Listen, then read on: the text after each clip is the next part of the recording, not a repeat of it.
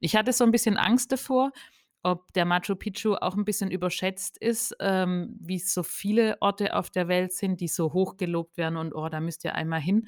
Aber als ich dann da oben stand und das so unter mir alles gesehen habe, also das ist schon unfassbar schön und die Lage ist einfach gigantisch und was die da geschaffen haben, ist auch unfassbar und ich bin echt total begeistert gewesen da oben dann nochmal. Herzlich willkommen und bienvenidos zu dem Podcast von Prom Peru in Deutschland. Als Außenvertretung der peruanischen Kommission für Export- und Tourismusförderung leisten wir unter anderem Beitrag zur Positionierung Perus auf dem deutschen Markt. Mein Name ist Jix Gordon, Direktor des Büros mit Sitz in Hamburg. Als eines der vielfältigsten Länder dieser Erde ist Peru reich an Traditionen, Kultur und einzigartigen Lebensräumen. In unserem Podcast Entdecke Peru wollen wir genau diese Diversität widerspiegeln. Freut euch also auf eine Fernreise der besonderen Art und entdeckt mit uns viele spannende Themen rund um das Land Peru.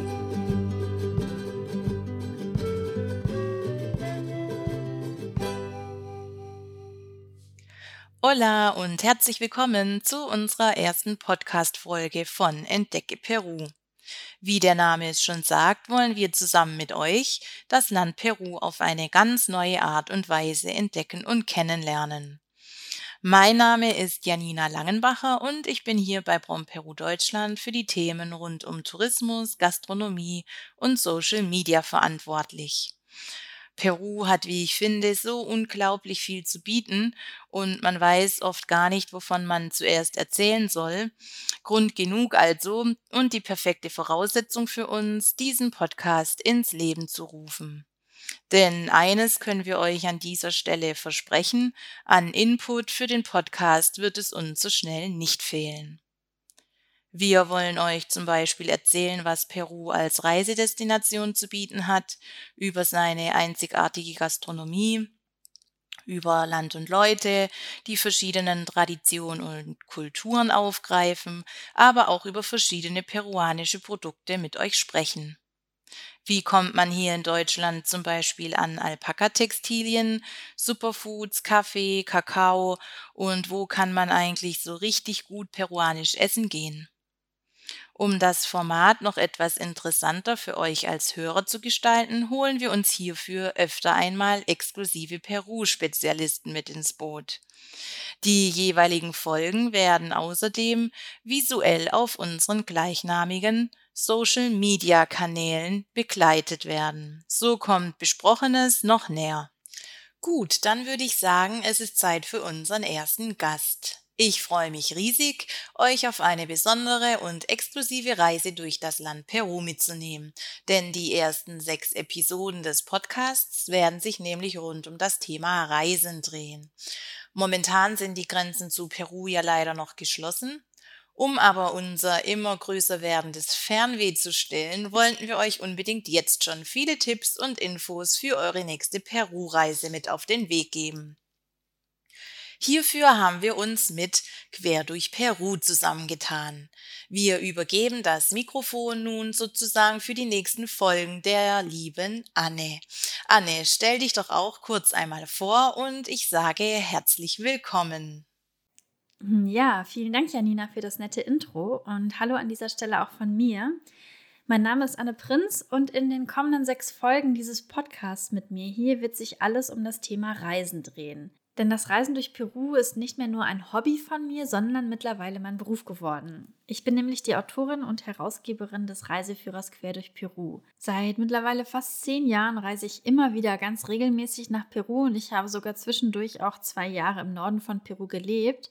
Genauer gesagt in Huanchaco, das ist so ein kleines Surfer- und Fischerdörfchen in der Nähe von Trujillo ja, all mein Wissen und meine Erfahrungen der letzten zehn Jahre Reisen und Leben auch in Peru habe ich in meinen Reiseführer quer durch Peru gesteckt, der jetzt schon mittlerweile mit mehr als 6000 Menschen quer durch Peru gereist ist. Ich selbst reise jedes Jahr nach Peru, um immer wieder neue Reiseziele zu entdecken, neue Reiserouten zu erkunden und natürlich auch, um den Reiseführer zu erweitern. Wenn ihr also bereits eine Reise durch Peru plant, dann schaut gerne mal auf querdurchperu.de vorbei Dort findet ihr viele kostenlose Artikel und Informationen und ihr könnt natürlich auch gerne mal bei Instagram oder Facebook vorbeischauen, querdurchperu.de. Ja, in den kommenden sechs Folgen will ich euch mitnehmen auf eine kleine virtuelle Reise durch Peru. Ich selbst finde es ehrlich gesagt am spannendsten, sich mit Menschen über Peru zu unterhalten, um möglichst viele unterschiedliche Erfahrungen auszutauschen. Denn jeder reist ja mit einem anderen Blick durch Peru. Darum lade ich mir jetzt auch in jeder Folge einen Interviewgast ein, der mit mir gemeinsam über Peru plaudern wird.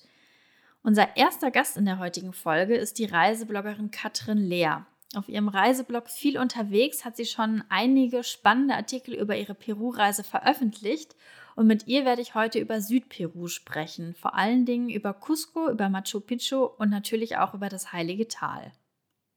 Hallo Katrin, schön, dass du bei der ersten Folge unseres Podcasts Entdecke Peru mit dabei bist. Herzlich willkommen. Hallo, schön, dass ich dabei sein darf. Äh, Katrin, du bist Vollzeit-Reisebloggerin und wie der Name deines Blogs schon sagt, bist du viel unterwegs. Und du warst ja auch schon mehrfach in Südamerika, ne? Du kennst, glaube ich, Kolumbien, Chile, Argentinien und dann bist du 2017 nach Peru gereist.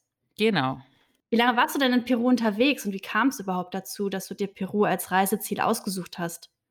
Ähm, eigentlich wollte ich schon super lange mal nach Peru gehen, aber entweder hat, äh, das Geld nie gereicht oder ich habe zur falschen Jahreszeit Urlaub gehabt, äh, und es wurde dann immer ein anderes Reiseziel.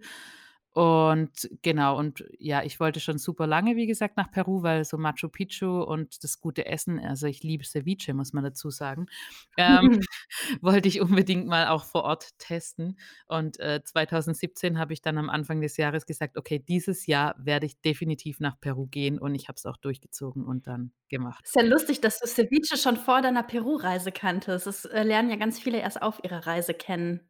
Ja, ich hatte das mal irgendwo oh, ich weiß gar nicht mehr, wo ich das zum ersten Mal gegessen hatte und dachte so: „Boah, geil.“ Und dieser Mais, der da immer noch dabei ist, ich liebe den. Und, äh, mittlerweile kann man das ja auch bei uns bisschen kaufen in so Weltläden bei meiner Mutter, die arbeitet in einem und die bringt mir den schon immer mit. Ähm, ich liebe das. Und ja, ich habe dann irgendwann gepl angefangen zu planen und habe dann gemerkt, dass 3 Wochen auf jeden Fall nicht ausreichen und dass man ja, wenn man äh, zu Machu Picchu will oder auch zu anderen höher gelegenen Regionen, dass man da auf jeden Fall akklimatisieren muss. Ja, und dann wurden es 4 Wochen und ich musste dabei noch ganz viel wegstreichen, weil Peru ist ja riesengroß. Mhm. Du warst ja auch in Süd und in Nordperu, also hast sozusagen beide Landesteile mitgenommen. Ist ja 'ne ganz interessante Mischung, die du da eigentlich gemacht hast. Da waren ja so Klassiker mit dabei wie Machu Picchu, aber halt auch so etwas unbekanntere und weniger touristische Orte, sowohl im Norden als auch im Süden.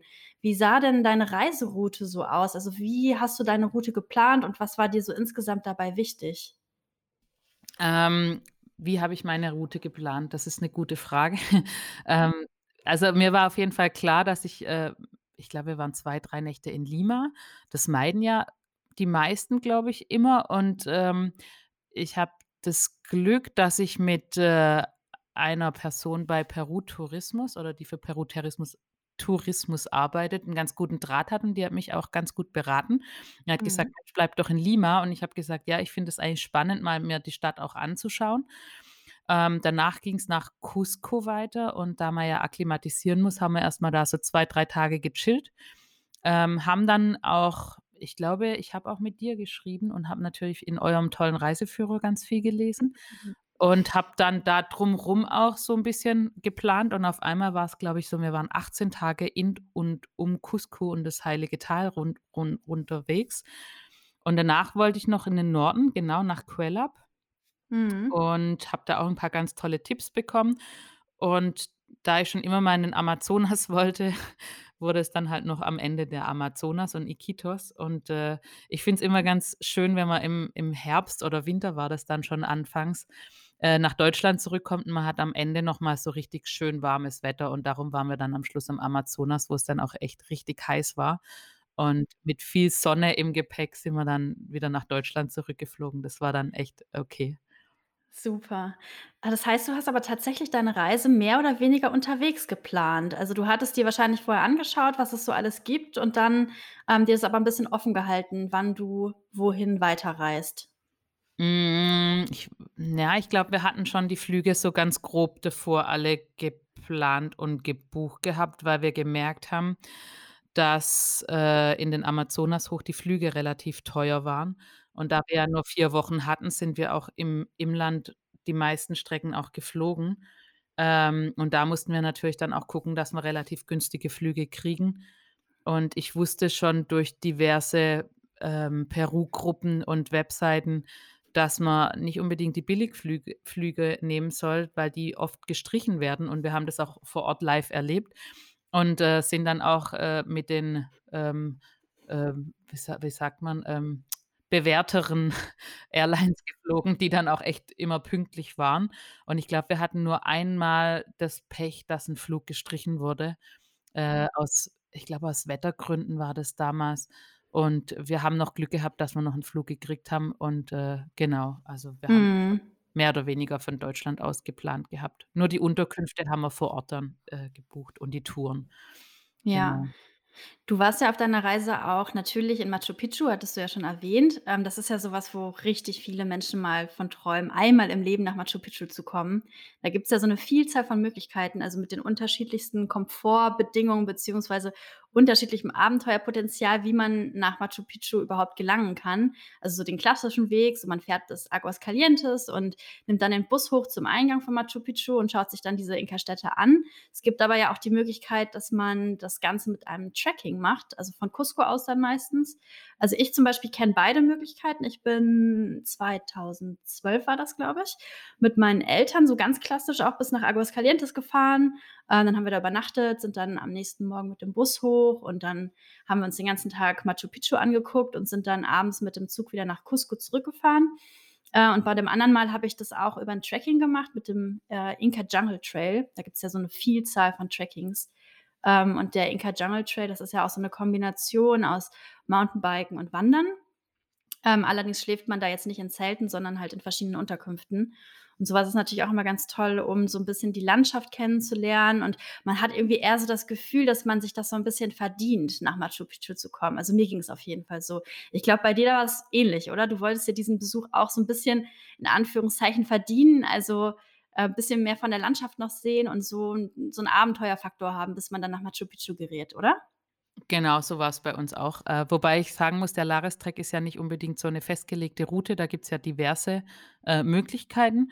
Und wir sind auch da den komfortableren Weg gegangen. Das heißt, wir sind zwar auch jeden Tag gewandert, aber wir waren auch in Unterkünften, nicht im Zelt. Da da hatte ich ja davor schon 'ne mehrtägige Wanderung gemacht, äh, wo wir gezeltet haben.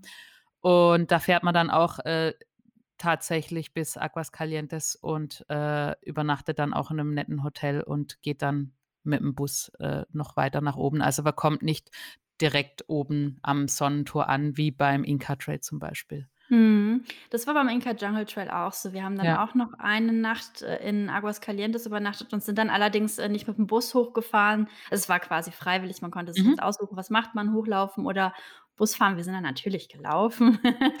Ähm, und ist natürlich auf jeden Fall irgendwie cool, ne, wenn man sich das durch so 'n Trekking irgendwie so 'n bisschen erkämpft auch Total. so das ja.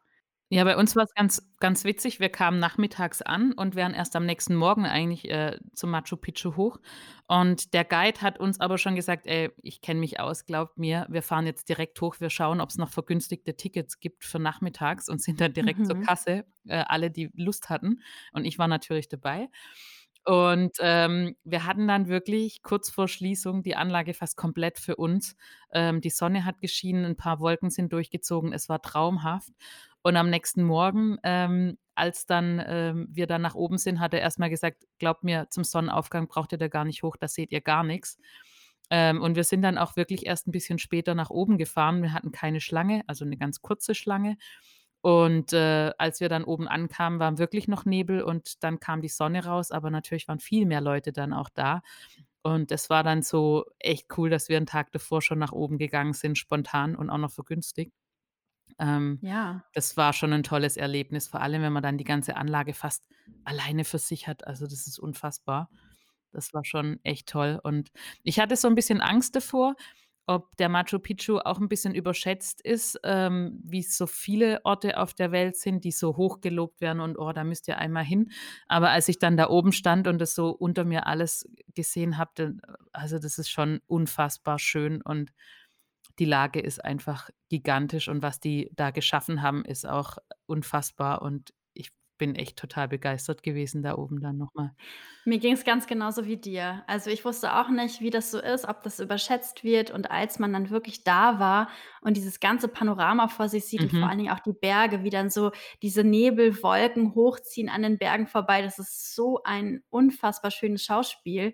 Ja. Also, mir ging's da genauso wie dir. Ich kann dich da sehr gut verstehen.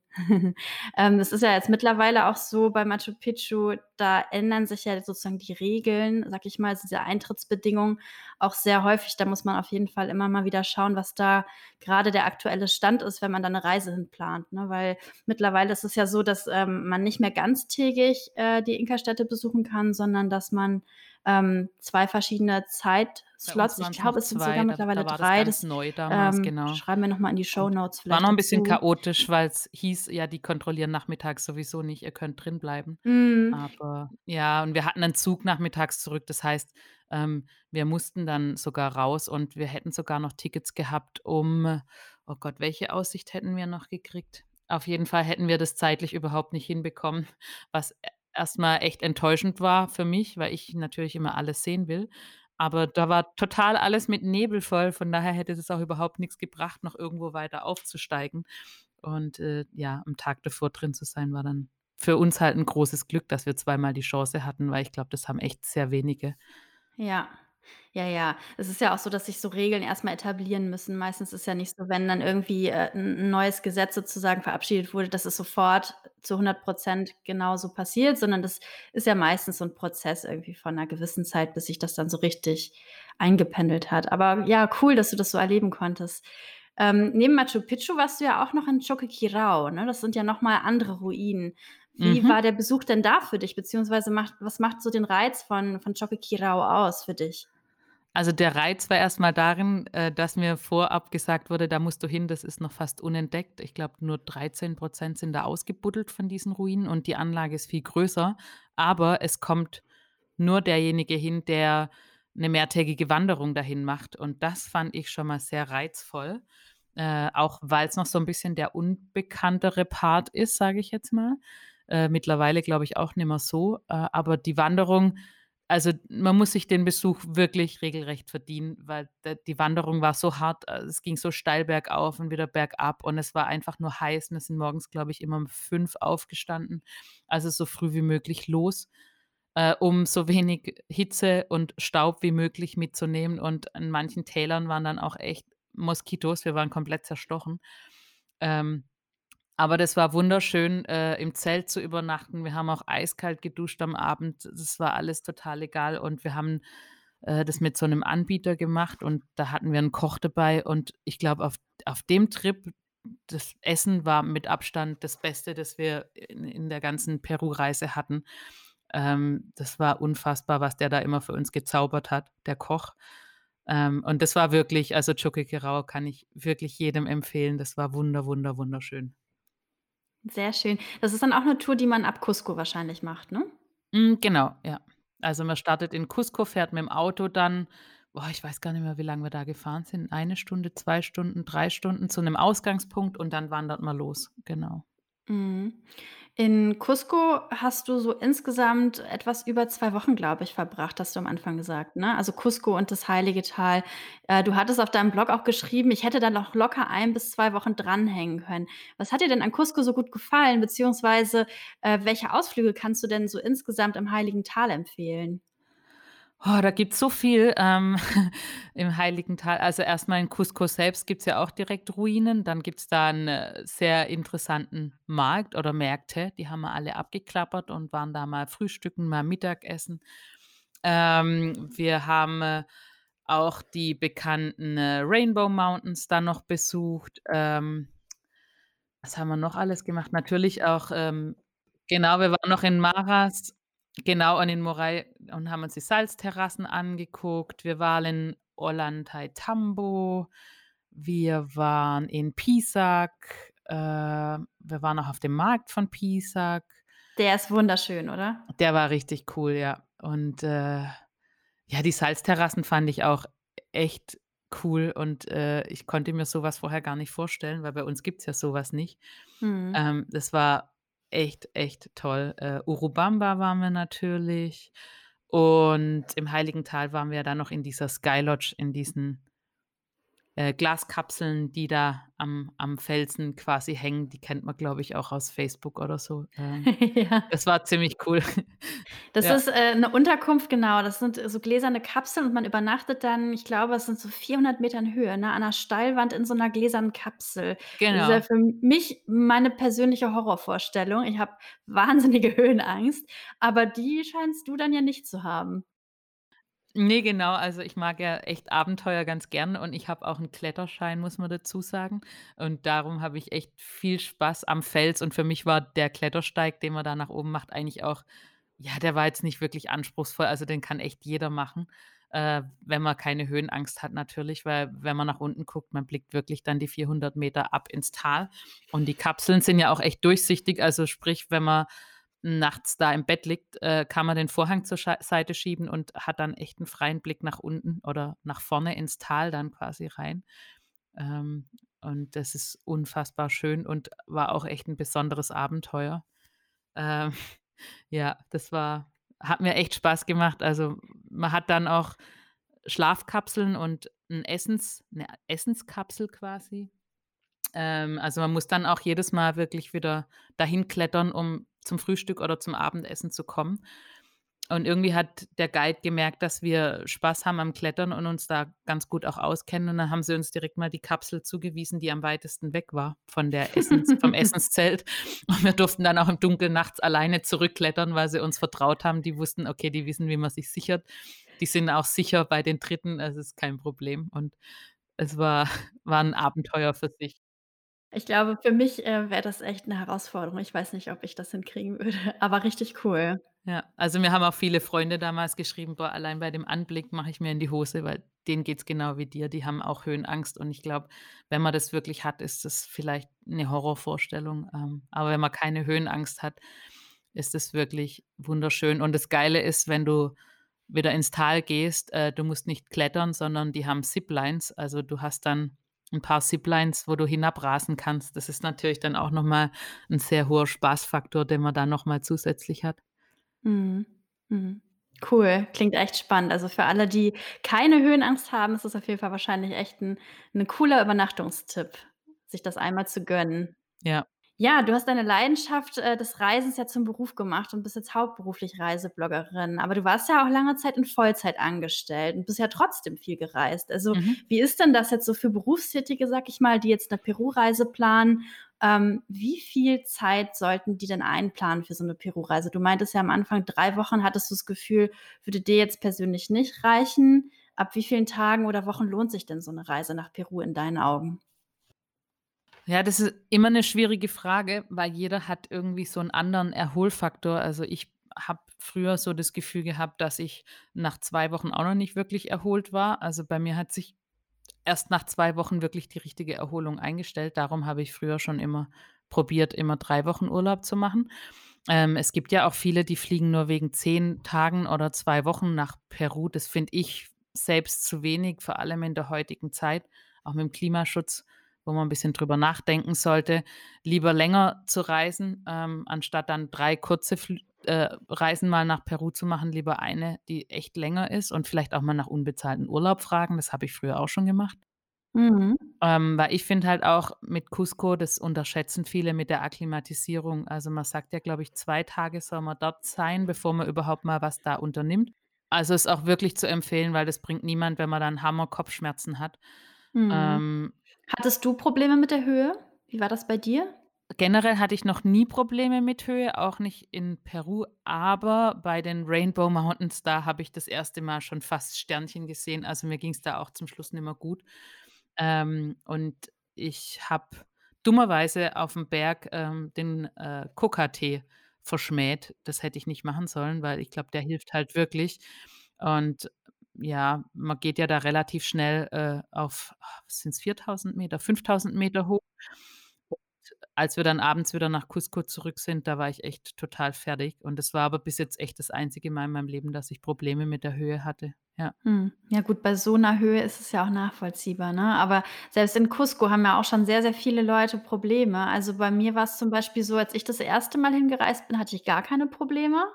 Ähm, da bin ich auch allerdings über den Landweg gekommen, also sozusagen ähm, bin diese Südroute, diese klassische gereist, so an der Küste Ja. entlang und dann über Arequipa, den Titicacasee, der dann ja auch schon wahnsinnig hoch liegt. Also der liegt ja sogar höher als, ähm, als Cusco. Das heißt, im Grunde ist es ja nachdem man am Titicacasee war, fast schon eine Erholung, nach Cusco zu kommen. Und spätestens dann hat man sich ja im, im meisten Fall eigentlich akklimatisiert. Ähm, ich bin aber auch schon von Lima nach Cusco geflogen und brauchte da auch so meine paar Tage, um wirklich klarzukommen, ne? Also, weil jeder, der das vielleicht jetzt noch nicht kennt, das ist wirklich also, es sehr unterschiedlich, super individuell. Manche haben Probleme, manche haben gar keine Probleme, manche haben richtig schlimme Probleme. Also, das ist ja auch so ein breites Spektrum an Symptomen, die man so haben kann. Also, Total. ähm, Schnappatmung haben wir, glaube ich, alle in der Höhe. Ja, auf jeden Fall. Unsere Unterkunft lag auch noch am Hang.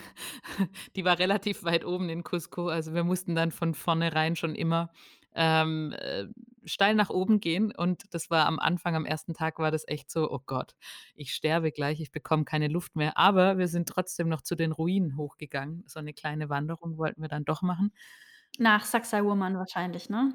Genau, aber da muss, glaube ich, auch jeder wirklich auf seinen Körper hören, aber man darf sich echt nicht überschätzen. Also Ja. Vor allen Dingen darf man auch nicht zu sicher sein, nur weil man körperlich ansonsten fit ist und 'n sportlicher Typ, kann es halt sein, dass einen trotzdem diese Höhe wirklich aus den Latschen haut, ne? Ja, Ja. also, wir haben, glaube ich, auch am Anfang nicht mal 'n Pisco Sour abends getrunken, weil wir gesagt haben: „Okay, man soll ja auch keinen Alkohol trinken, man soll aber ganz viel Wasser trinken oder auch Coca-Tee, ähm, oder die Coca-Blätter sich kaufen und kauen.“ Also, das hat wirklich geholfen und man soll viel schlafen und sich auch die Ruhe echt gönnen und wir haben uns da an alles, glaube ich, auch gehalten und das das bringt auch echt viel für 'n Körper, weil das bringt nix, wenn man wenn man sich da stresst und dann flach liegt. Also, ist echt kein Spaß.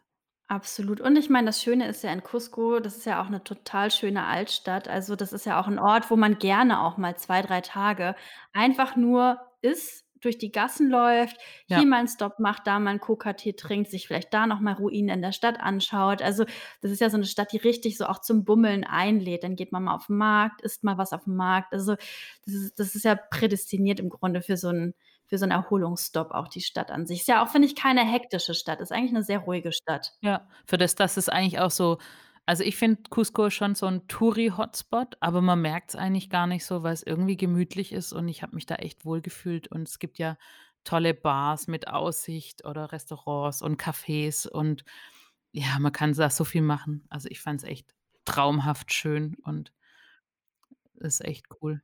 Apropos Essen und Kulinarik. Unsere Folge neigt sich ja auch so langsam dem Ende und ich würde dich gerne zu Ende dieser Folge fragen, was denn so dein absolutes Highlight war, was die peruanische Küche angeht. Was ist dein Lieblingsessen? Boah, das ist echt schwer, weil die peruanische Küche ist der absolute Knaller. Natürlich Ceviche. Ich also, ich könnte immer wieder Ceviche essen. Am Anfang habe ich's auch echt tagelang durchgezogen, mindestens einmal Ceviche am Tag. Ähm, ich mochte auch Lomo Sal Saltado ist super lecker, ähm, und, äh, natürlich Pisco Sour. Ja. Äh, Coca-Tee hilft, also wirklich, ich habe das auch, äh, zu schätzen gelernt. Äh, ist nicht jedem seins. Und in Cusco, äh, Chicha Morada, das fand ich Mm. super, super lecker und habe das da auch täglich, glaube ich, konsumiert. Ja, Chicha Morada, für alle, die's nicht kennen, ist, äh, ein Getränk, was aus lilanem Mais gewonnen wird. Sehr süß. Mhm, Man muss aber es sehr mögen. lecker. Ja, ist Ja. genauso wie Inka Kola. Also, Inka Kola muss man natürlich auch testen und die schmeckt, äh, auch nur, wenn sie wirklich eiskalt ist und nach 'm heißen Tag ist Inka Kola eigentlich auch 'n geiles Getränk. Würde ich zu Hause wahrscheinlich nicht trinken, aber in Peru gehört es irgendwie auch dazu. Absolut, sehe ich genauso wie du. Ja, vielen Dank, Katrin, war super spannend mit dir. Danke, dass du unser allererster Podcast-Gast warst hier im Podcast „Entdecke Peru“. Und ja, vielen Dank fürs Gespräch. Danke für die Einladung. Tschau. Tschau. Das war die erste Folge des neuen Podcasts „Entdecke Peru“. Vielen Dank, dass ihr zugehört habt. Wir hoffen natürlich, dass wir euch mit unserer Begeisterung für Südperu anstecken konnten. In den nächsten Tagen wird es auf dem Profil von Entdecke Peru auf Instagram und Facebook noch einige weitere spannende Infos zum Thema Südperu geben. Also zum Beispiel zum Thema Cusco, zu seinen Highlights oder auch zu den Inka-Städten Choquequirao und Machu Picchu. Also schaut gerne mal auf dem Profil von Entdecke Peru vorbei. Das ist Entdecke Peru und schreibt dort gerne unter die Postings, wie euch die Folge gefallen hat. Schreibt uns eure Fragen, tauscht euch dort gerne mit anderen Reisenden aus und wir freuen uns natürlich auch sehr, wenn ihr diese Folge mit anderen Peru-Interessierten teilt. Schaltet gerne auch bei der nächsten Folge wieder ein, da wird sich alles um das Thema Nordperu drehen. Wir freuen uns schon sehr drauf. Ich sag mal, hasta pronto und bis bald. Ciao, ciao.